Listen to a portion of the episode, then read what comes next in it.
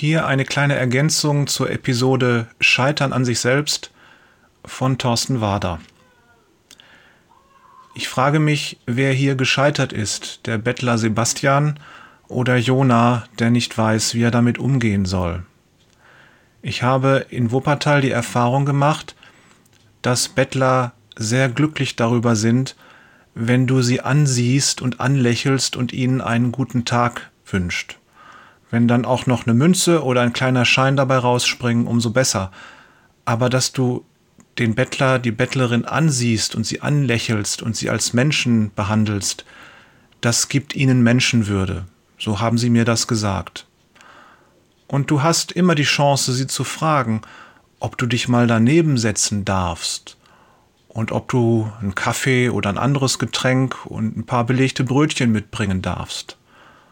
Ich habe die Erfahrung gemacht, dass die meisten es gerne haben, wenn du dich mal daneben setzt und dann fragst, wie geht es dir?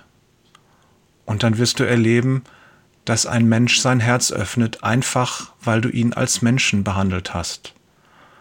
So hat es Jesus auch gemacht.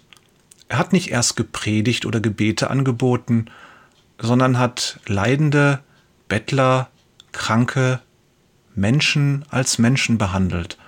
Und das können wir als Christen auch. Und dann mag der Herr schenken, was er damit vorhat. Allen, die das Jesus-Journal lesen und diesen Podcast hören, mache ich Mut, das einfach mal auszuprobieren.